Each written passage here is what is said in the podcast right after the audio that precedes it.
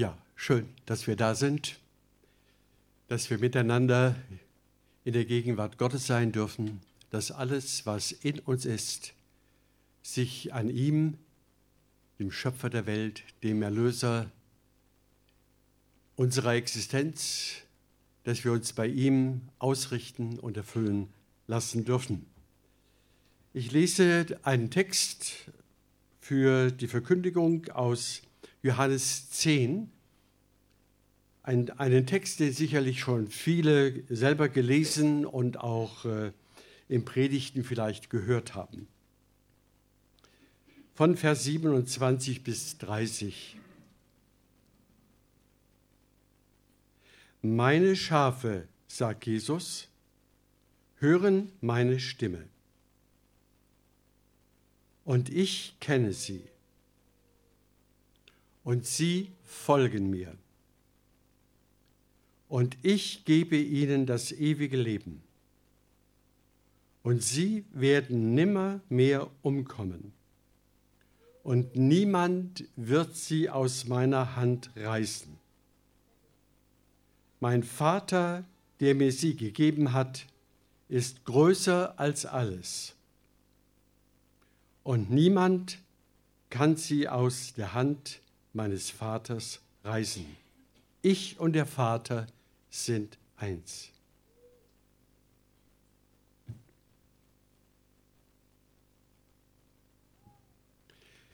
Liebe Brüder und Schwestern, liebe Freunde, es ist uns seit Monaten klar, dass wir in einer der größten Existenzkrisen unserer Zeit und Welt stehen. Kaum eine Generation hat so viel, abgesehen von den beiden vergangenen Weltkriegen im vorigen Jahrhundert, so viel Unsicherheit und Ungewissheit, Irritation vielleicht auch Wut und Zorn erlebt, wie die jetzige Generation von Südafrika bis Norwegen. Auch wir Christen und Gemeinden sind mehr oder weniger herausgefordert, diese Zeit einzuordnen. Und da gibt es viele Theorien und Überlegungen und Spekulationen. Darauf möchte ich mich also nicht einlassen, sondern einfach fragen, woher kommt unsere Gelassenheit? Wie können wir in dieser Zeit in einem tiefen inneren Frieden, auch wenn es in der Welt brodelt, unser Leben führen? Wie können wir sogar mit Freude und Zuversicht durch die Zeiten gehen, egal was kommt? Ich denke auch, danach hungern alle Menschen letztlich. Und Jesus gebraucht gleich hier zu Beginn, und wir haben davon schon einiges gehört heute Morgen, das Bild von den Schafen. Weil das Schaf ein Stück weit auch das menschliche Reaktionsmuster abbildet, dass wir gerade heute wieder aufs Neue beobachten können, wie der Mensch reagiert. Ein Hirte in Neuseeland hat das einmal genau beobachtet und äh, wollte eigentlich dokumentieren, das Schaf ist ein dummes Tier. Und hat festgestellt, dass die Schafe alles andere sind. Die haben, wie wir schon von Markus gehört haben, tatsächlich einen richtigen Charakter. Die können miteinander kämpfen, die können miteinander spielen, Dilemma, die können äh, sich einander erkennen und die haben eine tiefgehende, man würde fast sagen, menschliche Struktur, obwohl sie Schafe sind. Interessant ist, dass besonders erkennbar wird bei den Schafen, dass sie Herdentiere sind und dass sie ohne einen Hirten ziemlich verloren auf der Weide stehen wie alle Menschen in diesem Sinne verloren in dieser Welt zu sein scheinen und in Wirklichkeit auch sind, wenn sie keinen zielorientierten Hirten haben. Die Schafe laufen so quer, die laufen aufeinander zu. Wenn dann ein wildes Tier irgendwo herkommt, dann flüchten sie alle in alle Richtungen, statt zusammenzuhalten. Fliehen sie in alle Richtungen und dann bleiben sie plötzlich stehen, um zu gucken, was ist denn das für ein Tier? Und bleiben manchmal so dicht und konfrontativ für das wilde Tier stehen, dass sie gefressen werden, angegriffen und gefressen werden. Und dann kommt er auch zu der Erfahrung, weil er das beobachtet hat, dass Schafe auch echt dumm sein können. Zum Beispiel, dass sie dann hinter den Hirten herlaufen auf einer längeren Strecke und das sind lauter dreckige Pfützen. Und die Schafe haben nichts Dümmeres zu tun, als aus den Pfützen zu trinken, obwohl in kurzer Zeit der klare See erreichbar wäre. Sie trinken aus den dreckigen Pfützen und viele, sagt er, werden genau davon krank. Wie typisch für uns Menschen. Ja, wir haben auch Clubs, wir haben Gruppen, wir haben Vereine, wir haben Gemeinden, wir haben auch terroristische Gruppen. Das heißt, gerade auch in dieser Zeit spüren wir, wie der Mensch ohne Gruppe fast nicht leben kann. Er braucht die Herde. Er braucht das Gemeinsame, er braucht die Orientierung. Und je nachdem, wer der Hirte ist oder wenn überhaupt der Hirte fehlt, können diese Gruppen höchst gefährlich werden, krank werden am Leben, krank werden an ihrer Dummheit. Und das erleben wir heute auch weltweit. Es ist bekannt, dass wir nicht nur von dem Virus her gefährdet sind, sondern dass wir psychosomatisch in hoher Weise gefährdet sind äh, von Norden bis Süden, von Osten bis Westen, weil Beziehungen unterbrochen sind, weil Menschen vereinsamen, weil wir einander nicht mehr besuchen können und dadurch dann auch noch dümmere Ideen kommen und die Selbstmordrate in besonderer Weise steigt. Also, kurz, um es kurz zu sagen, Schafe brauchen einen Hirten. Die Frage ist, was für ein Hirten? Und da finde ich es einfach großartig wunderbar, dass hier wortwörtlich steht, die Schafe, die meinen. Mit anderen Worten, die zu mir gehören. Das ganz besonders hier in dem ersten Satz betont. Hier steht nicht einfach meine Schafe, sondern die Schafe, mal allgemein, aber dann die meinen, die meinigen, sagen wir, vielleicht auch hier im Allgäu, die zu mir gehören, die ganz, ja, die von mir gerettet sind, die mir folgen. Um diese Schafe geht es hier im Text und auch, ich denke, hier heute Morgen, wenn wir auf dieses Wort hören. Es ist einfach wunderbar, dass Jesus sich als der gute Hirte versteht in Vers 14, ich bin der gute Hirte und kenne die meinen und die meinen kennen mich. Das ist so eine verdichtete und bergende Aussage, dass wir heute Morgen alle Angst, alle Irritation, alle Lebensfurcht und Zukunftsbedrängnis wirklich ablegen können vor dem, der der gute Hirte ist, der sich bereits im Alten Testament ausspricht, ich bin der gute Hirte oder der Herr ist mein Hirte. Mir wird nichts mangeln. Dieser Hirte, der über Jahrtausende schon das Volk Israel geführt hat, in allen Bedrängnissen und auch in aller Schuld, und der seine Erlösung der ganzen Welt angeboten hat, dieser Hirte begegnet heute Morgen seinem Volk, den Schafen seiner Weide. Hier an dieser Stelle und natürlich überall in der Welt, wo wir uns um sein Wort versammeln. Und was sagt er? Meine Schafe, die meinigen. Es ist entscheidend von nicht nur von diesseitiger Lebensbedeutung, sondern von ewiger Perspektive, ob du dich so einordnen kannst, die mir gehören, die meinigen, meine Schafe. Alle, die Jesus gerettet hat, sind solche Leute, meine Schafe. Und wir sind es hier miteinander. Und wenn du sagen kannst, ich bin sein Schaf, das er aus dem Gestrüpp dieser Welt herausgerettet, herausgerissen hat, wie es auch im Vaterunser Gebet steht, reiß uns heraus von dem Bösen, aus dem Bösen, von dem Bösen weg, dann sind wir hier gemeint. Dann dürfen wir in voller Geborgenheit heute Morgen hier sitzen und einfach nur Gott danken und loben, dass wir zu ihm, dem guten Hirten, gehören dürfen. Was sagt er von diesen Schafen, von diesem seinem Volk, das er selber weitet und das er füttert und versorgt und an ein ewiges Ziel bringt? Was sagt er von ihnen? Das sind ja keine Forderungen, sondern alles Aussagen, alles Gnadenaspekte, die er hier darlegt, um uns mit neuer Freude, mit neuer Gewissheit und mit neuer Liebe zu erfüllen, die diese Beziehung der Schafe zu ihrem Hirten stärken.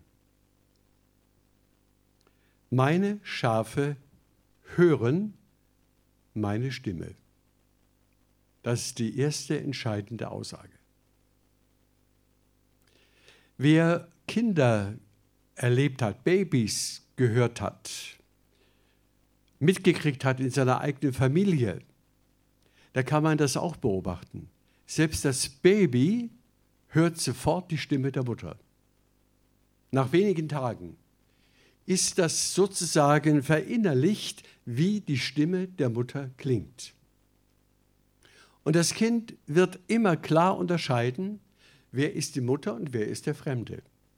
Auch gerade in den Versen vorher ist immer auch von den Fremden die Rede, die Einfluss haben wollen auf die Gemeinde Jesu Christi die Fremden, die eigentlich nicht zur Herde gehören.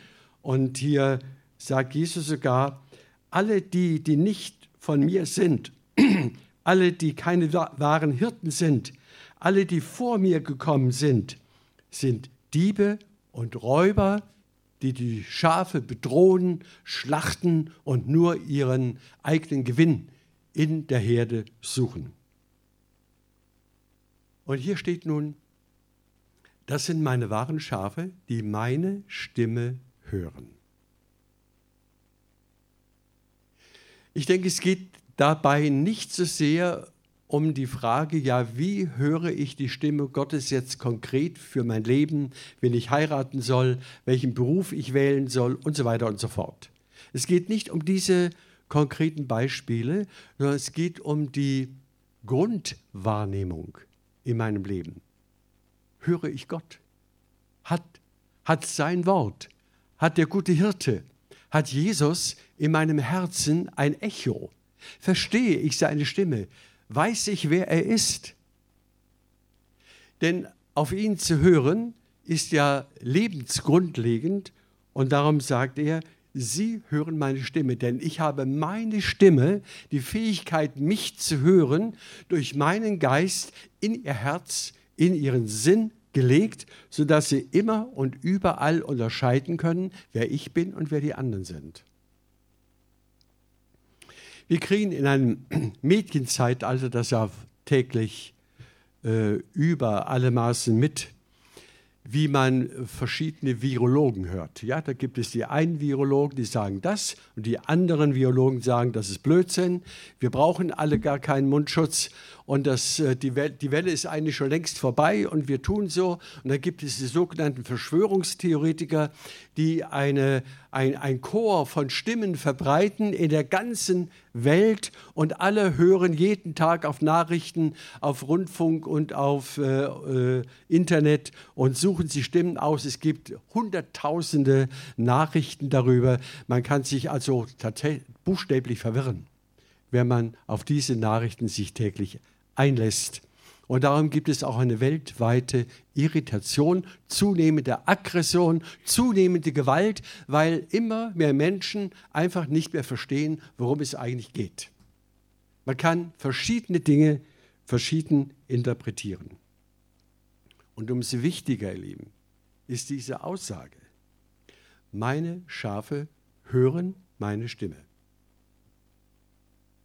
Es ist die Stimme der Ewigkeit, die Stimme des Unsterblichen. Es ist die Stimme, die uns erlöst hat, die Stimme vom Kreuz, die Stimme des Auferstandenen. Und er redet täglich zu uns. Und diese Stimme, wenn wir aufmerksam sind, die ist auch ständig in uns. Wir haben eine permanente Kommunikation mit der himmlischen Welt in uns. Jedenfalls erlebe ich das so, dass ich anfange zu singen, anfange über Bibelworte nachzudenken oder wenn ich jemanden sehe, für ihn bete oder wenn ich irgendwas tue, die, den Wunsch habe, dass es gottgemäß ist. Also eine ständige innere Kommunikation, wenn die Stimme Gottes, der Geist Gottes in uns freigesetzt wurde und uns sensibel für diese Stimme macht. Meine Schafe hören meine Stimme. Und ich bitte uns einfach heute Morgen in Jesu Namen auch darum, dass wir für diese Stimme Jesu, unseres guten Hirten, wieder eine neue Sensibilität gewinnen. Man muss manchmal alles abschalten. Ich bin früher im Auto, ich war viel unterwegs in Deutschland mit Seminaren und so, und dann habe ich eine Zeit lang immer Nachrichten gehört. Ja? Bayern 5 hier im bayerischen Raum kann man dann alle Viertelstunde neue Nachrichten hören. Äh, dauernd Nachrichten gehört und irgendwann habe ich gedacht, oh, wo sind denn meine Gedanken eigentlich? Die sind bei allen Problemen dieser Welt, nur nicht bei dem guten Hirten. Und so geht es wahrscheinlich vielen. Wir hängen täglich an den Nachrichten, wir hängen täglich an den Einflüssen dieser Welt, an den Stimmen dieser Welt und die nehmen überhaupt kein Ende. Es ist gar keine eine Stimme, die uns führt. Es sind die zahllosen Stimmen, die uns verleiten, die uns verführen, die uns äh, ja auf falsche Gedanken bringen und falsche, zu falschen Reaktionen führen. Und darum meine Schafe, die Schafe, die mir gehören, sagt Jesus, die hören auf meine Stimme. Und das ist heute mehr denn je und wahrscheinlich in Zukunft noch mehr die einzige Rettung unseres Lebens, dass wir die Stimme des guten Hirten nicht aus unseren Ohren verlieren. Ihr Lieben, das müssen wir mit aller Entschiedenheit auch heute Morgen betonen. Darauf kommt es an, ob du diese unsere Zeit innerlich überstehst und ob du nicht krank wirst. Wer seelisch krank wird, der wird auch schnell körperlich krank. Wir sprechen ja nicht umsonst von, von äh, psychisch-somatisch. Das eine hängt im anderen. Und eins beeinflusst das andere.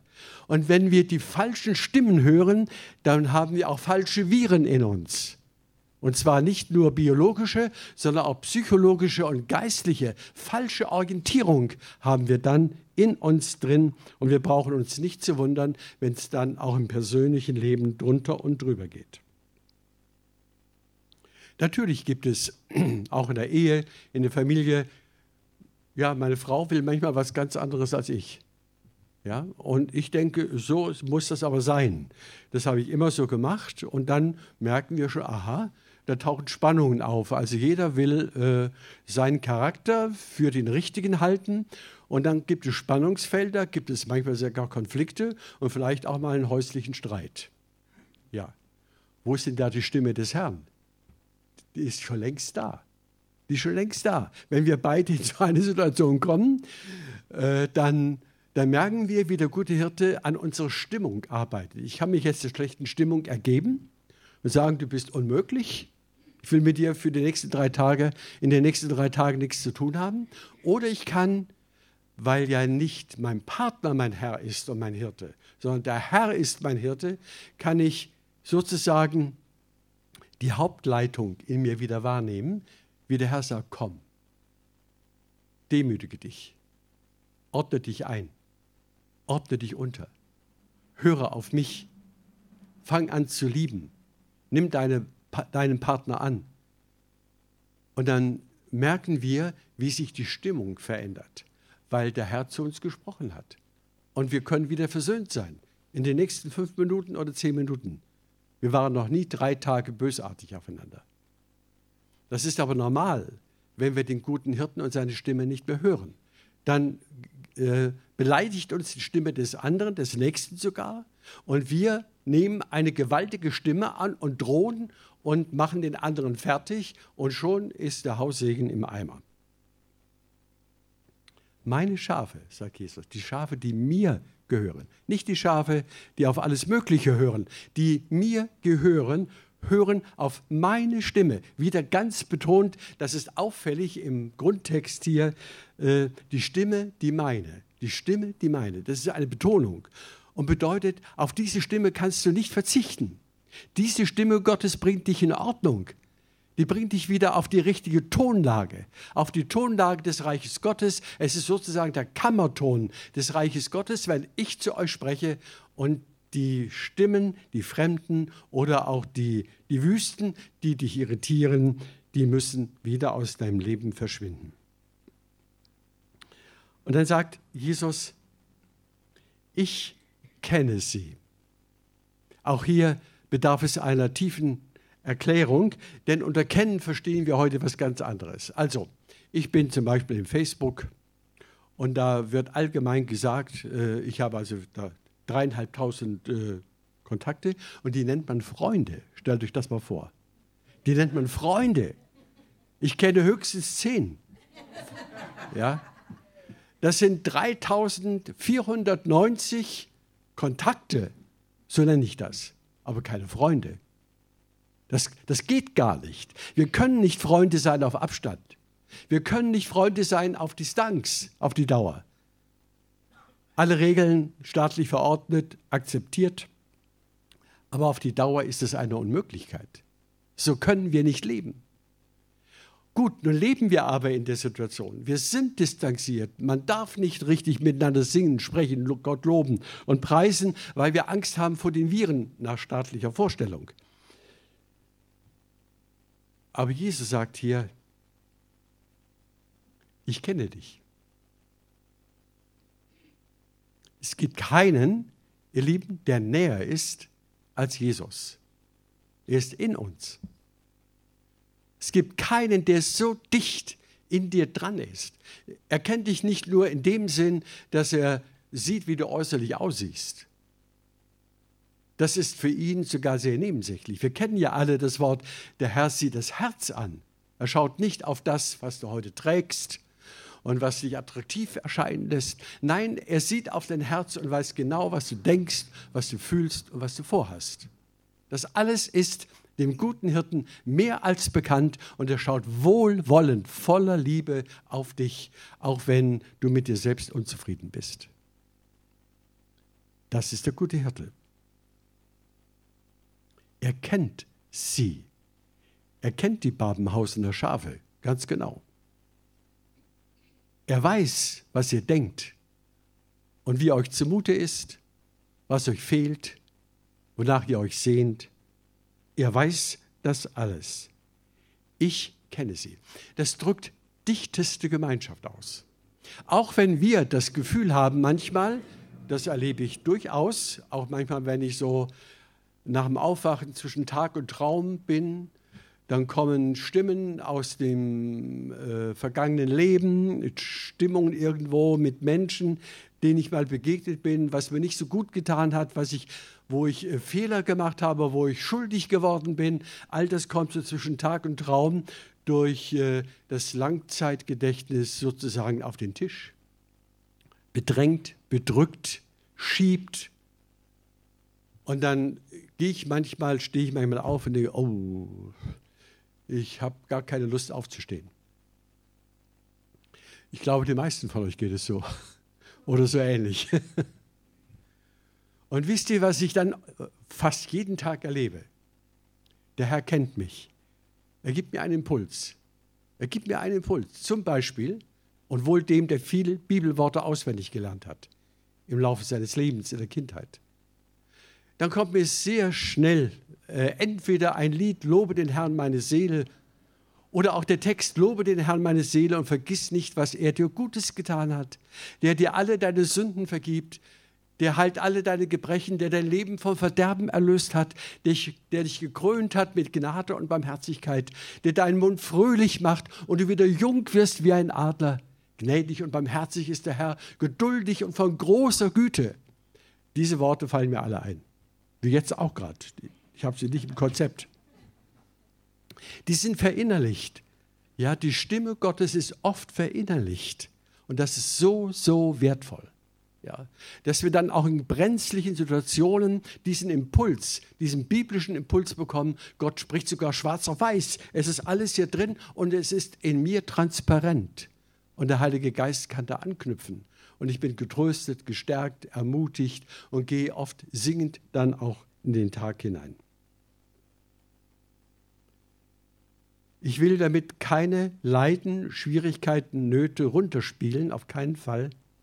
Aber wir wissen auch aus der Kirchengeschichte, ich habe das gerade in der letzten Zeit in einem historischen Roman gelesen, einem Roman, der von der Reformation in Paris handelt, von einem Drucker, äh, der vom guten Hirten erfasst ist und der möchte, dass das Evangelium die ganze Stadt erfährt und der druckt und druckt und druckt und ständig äh, von der Geheimpolizei in Anführungsstrichen der damaligen Zeit äh, untersucht wird in seinem Buchlager und dann wieder eingesperrt wird. Und äh, genau äh, dieser, dieser Mann, äh, der immer wieder das Wort Gottes ergreift und schlimmste Herausforderungen in seinem Leben mit innerer Zuversicht und Freude durchsteht.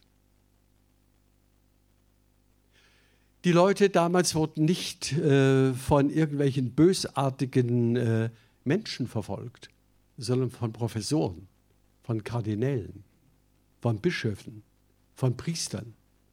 Wurden die gläubig geworden, verfolgt? Das muss man sich vorstellen. Von einem ordentlichen Heiden verfolgt zu werden, kann ich gut verstehen. Ja? Aber von den Frommen verfolgt zu werden, hat, das ist ja auch hier der gesamte Text, aus dem wir diese Geschichte hier jetzt haben. Hier werden die Frommen sozusagen von den Frommen verfolgt. Die Schafe werden von den religiösen Wilden verfolgt. Darum, meine Schafe hören auf mich. Und ich kenne sie. Darum brauchen wir keine Angst zu haben und das Besondere, und sie folgen mir. Das sagt auch dieser Hirte dort in Neuseeland, äh, das hat er beobachtet. Er sagt, äh, diese Herdentiere, diese Schafe, die laufen einfach hinter dem Hirten her, egal was kommt. Die, die, haben dann in sich sozusagen die Mentalität, der Hirte ist unsere Sicherheit und dahin laufen, dahinter laufen wir her, egal wo der uns hinführt, wir vertrauen ihm. Da ist ein Grundvertrauen in den Schafen. Und dann erzählt er, manchmal äußert sich auch der Hirte mit einem Ruf, Hu oder so, irgendwie so. Und wenn die Schafe alle gerade fressen, hat er beobachtet, wie die schlagartig den Fressvorgang beenden und ihre Ohren spitzen. Was, was ist jetzt dran? Das wünsche ich mir auch von uns, dass wir wieder die Ohren spitzen, weil der, der uns kennt, uns liebt und weil der, der uns liebt, wünscht, dass wir ihm folgen und seinen Anweisungen auch gehorchen. Und Jesus sagt, das ist so. Echte Schafe, die mir gehören, die folgen mir. Die muss ich gar nicht dazu auffordern, die tun das einfach. Das ist Mentalität des neuen Lebens, des neuen Glaubens, des Heiligen Geistes in ihren Herzen. Die folgen mir einfach. Das ist so. Vielleicht denkt er, naja, das ist aber übertrieben. Ich muss dauernd kämpfen, jeden Tag. Ich muss um jede Minute kämpfen, dass ich an der Stimme bleibe oder bei dem Herrn gedanklich bleibe.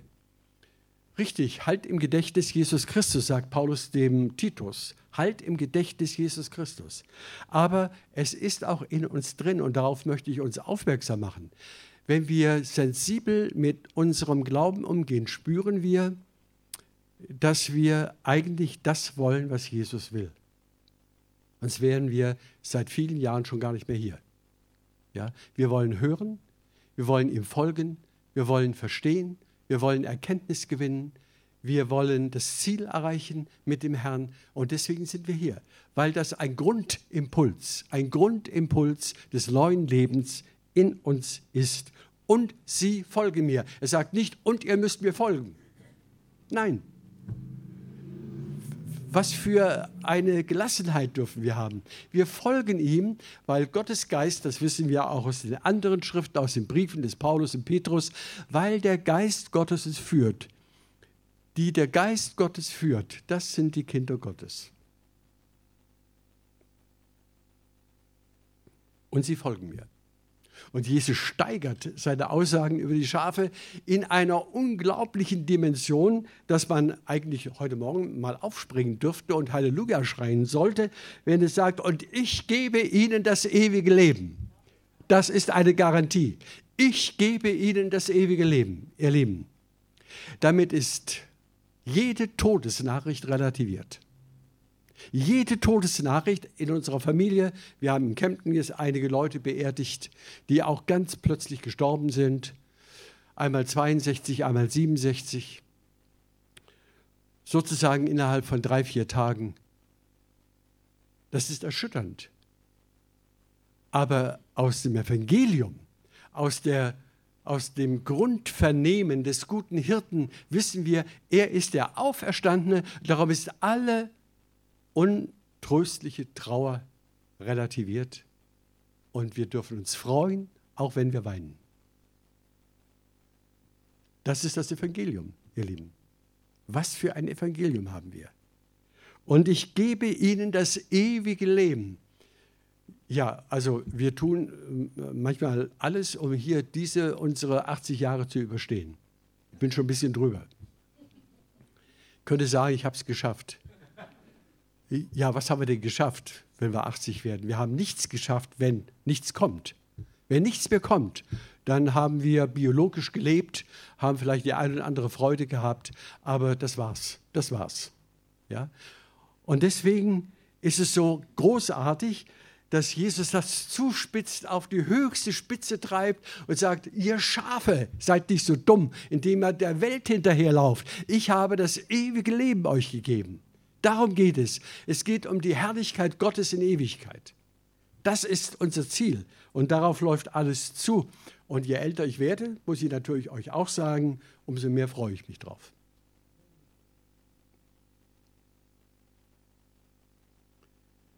Und damit keiner hier denkt, naja, okay, das ist vielleicht eine, eine, eine Spekulation des Johannes, der das geschrieben hat über Jesus steht aber hier wieder äh, ganz deutlich als Stimme Jesu Christi und, und, sie werden, und sie werden niemals umkommen.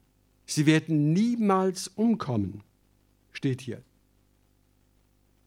Mit einem anderen Wort, sie werden niemals verderben. Sie kommen einfach nicht in die Hölle. Sie kommen nicht in die Hölle, denn ihr seid gerettet. Ihr seid geliebt, erlöst, befreit. Der Himmel, das ist euer Ziel. Sie werden niemals umkommen. Auch hier können wir sagen, ja, wenn ich in die Welt schaue, das hören wir auch jeden Tag irgendwo, Gott sitzt auf der Anklagebank und wird von Tausenden äh, äh, sozusagen äh, gequält mit dem Gedanken, wo bist du Gott, der das alles zulässt? Ja, er wird angeklagt.